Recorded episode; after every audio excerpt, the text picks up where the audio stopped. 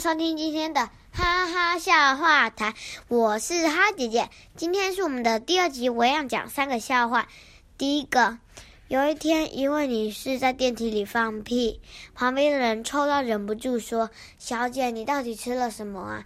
小姐一副很了不起的样子说：“哟哟哟，给你闻就不错，还想知道配方啊？”第二个，有一天。医生问小明说：“如果我割掉你的一只耳朵会怎么样？”小明回答：“我会听不见。”医生又说：“如果割掉另一只呢？”然后小明回答：“我会看不见。”医生问：“为什么？”